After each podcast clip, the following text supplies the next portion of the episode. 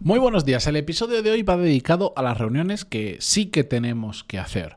Yo, ya lo sabéis, que me imagino que como a todos vosotros, no nos gustan las reuniones que, son tonterías, que no sirven para nada, que simplemente te restan tiempo y sobre todo te restan eh, claridad mental y te parten la mañana, te parten la tarde y te destrozan los días, ¿no? Bueno, esas nos vamos a olvidar. Por hoy vamos a ir a las que de verdad importan y por qué a veces merece muchísimo la pena prepararlas bien, concienciadamente. Yo os voy a poner un par de ejemplos en el episodio de hoy, el 1568.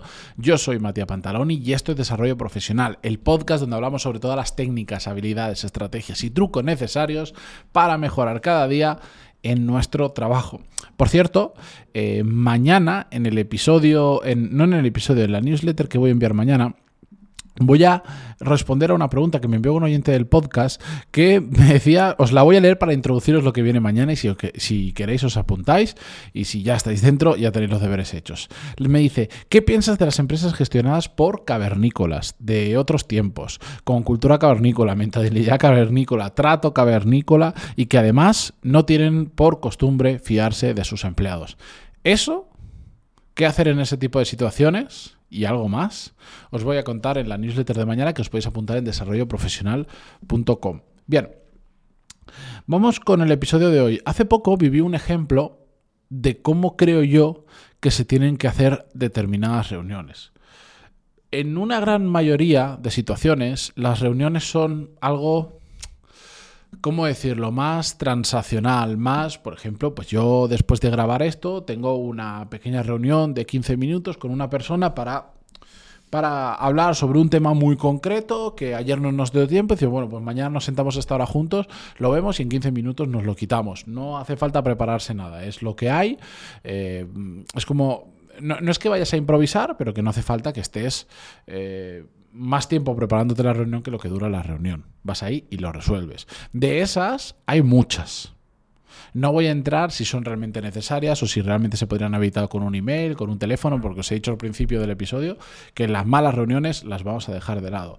Ahora, donde me quiero centrar hoy es en las otras, es en las que sí que requieren preparación. Y es que ahí es donde podemos marcar una gran diferencia. Y os cuento el caso. Estuve en una reunión hace unas cuantas semanas. Mm, era una reunión donde habían varias personas, donde estábamos investigando una potencial línea de negocio con una persona que venía del sector de esa potencial línea de negocio para la empresa en la que trabajo. Em, y bueno, yo realmente fui a la reunión simplemente porque la persona que venía de fuera, que nos iba a explicar cómo se podía hacer esa línea de negocio, la traje yo. Eh, y ya está, pero realmente yo no estoy en la parte de comercialización, del go-to-market de la empresa y por lo tanto yo podría no haber estado ahí, pero bueno, como yo llevo a la persona y además me interesaba y que después puede tener, si sale, implicaciones a nivel de producto, que es lo que yo hago, dije, bueno, voy, pero digamos... De alguna forma que no era mi reunión.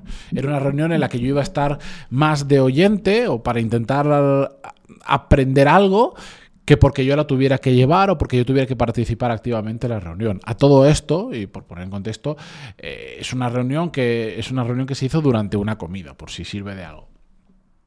Pero en esa reunión, el resto de participantes que había, sí era gente, digamos, que tocaba muy profundamente su trabajo, esa reunión. Y curiosamente, solo una única persona de la reunión se la llevó preparada.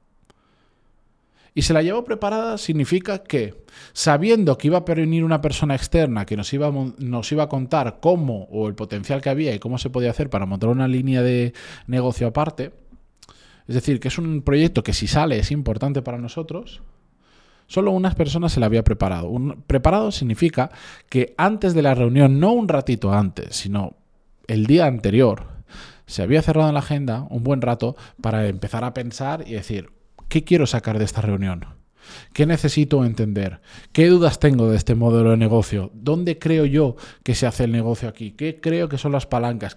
Y se había empezado a plantear, él solo, con un papel, porque además yo vi el proceso desde fuera, todo lo que quería entender, en este caso de ese modelo de negocio, para después ver si tenía sentido o no. Que al final es un proceso de reflexión que lo puedes hacer realmente en media hora. Empiezas a pensar un poquito y tengo estas dudas, esto sé que funciona así, conozco estos competidores, estas palancas creo que son estas, pum, pum, pum, pum. El resto no había hecho nada.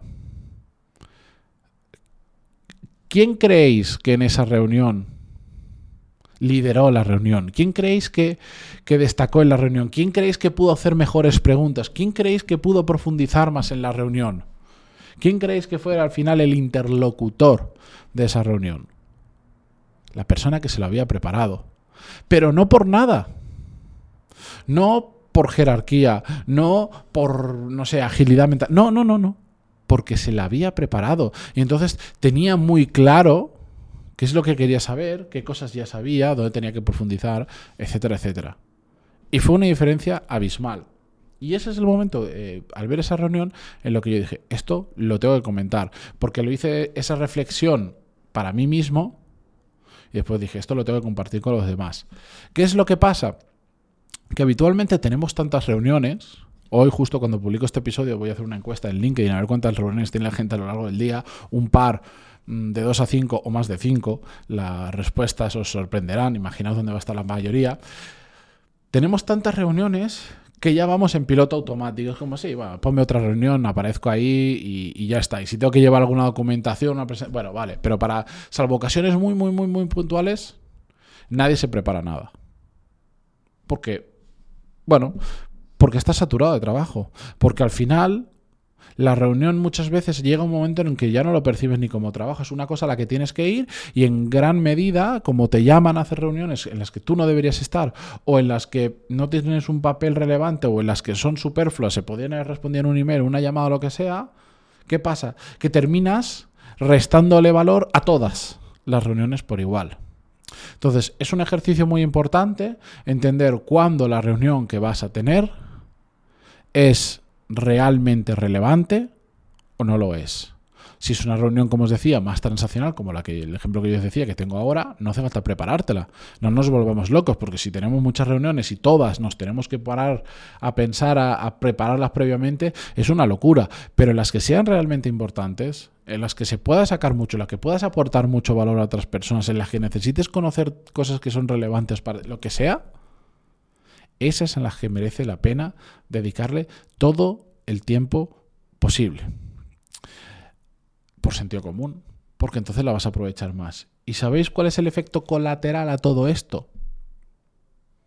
Uno, el que siempre digo que en el momento en que haces ese proceso de reflexión, aprendes y le das muchas más vueltas a las cosas y sacas conclusiones que de otra forma no llegarías, lógico, blanco y en botella. Pero el otro es que como la inmensa mayoría de personas jamás se va a preparar bien una reunión, cuando tú eres el que te la preparas bien, ¿sabéis qué pasa?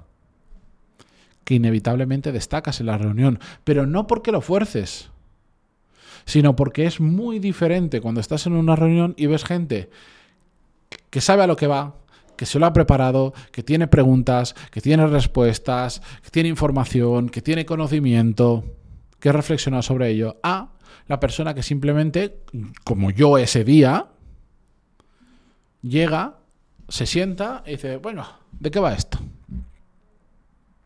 Yo muchas veces recibo emails que van orientados a cómo destacar en mi trabajo. Oye, es que mi empresa no me hacen caso, es que me doy cuenta que hago cosas de valor, pero, pero la gente no lo ve, etcétera, etcétera. Pues esto es una forma de hacerlo.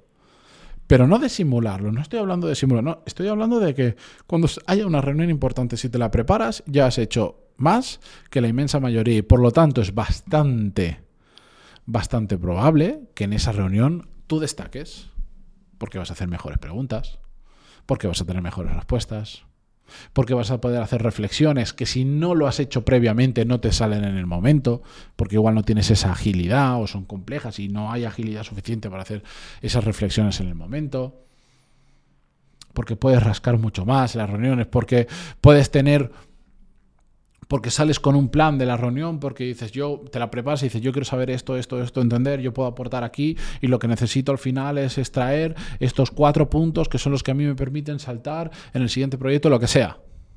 Preparación, amigos y amigas. Preparación. Es una forma fantástica, fantástica de destacar en nuestro trabajo sin forzar nada, sin hacer algo que, que suene raro, sin algo tan simple como prepararse las reuniones importantes.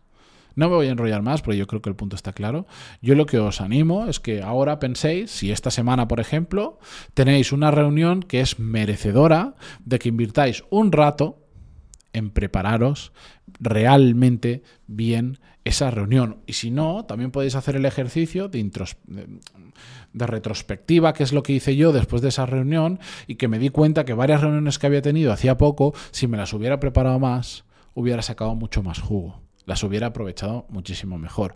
Así que yo ahora ya he introducido ese chip en mi cabeza que lo que hace es estar atento y decir, ¿esta reunión es relevante o no es relevante? Yo tengo después, eh, después no, mañana tengo una reunión mm, por un tema contractual que es relevante. Yo no voy a ir sin prepararme y le voy a decir, venga, vamos a revisar juntos el contrato aquí en directo. No, me lo voy a llevar leído con las anotaciones correspondientes, con todo lo necesario para decirle, mira, le dado un vistazo y aquí, aquí, aquí, creo que esto no funciona, creo que esto hay que cambiarlo, esta es mi propuesta de redacción, esto está guay pero está mal redactado. Otro mundo. Otro mundo completamente. Así que estad atentos a este tipo de situaciones que, como os digo, es una forma muy fácil de aportar valor a los demás y de que se vea que somos profesionales y que trabajamos bien. Con esto yo me despido hasta mañana. Muchísimas gracias a todos por estar al otro lado. Mañana la newsletter, el viernes, en un nuevo episodio. Adiós.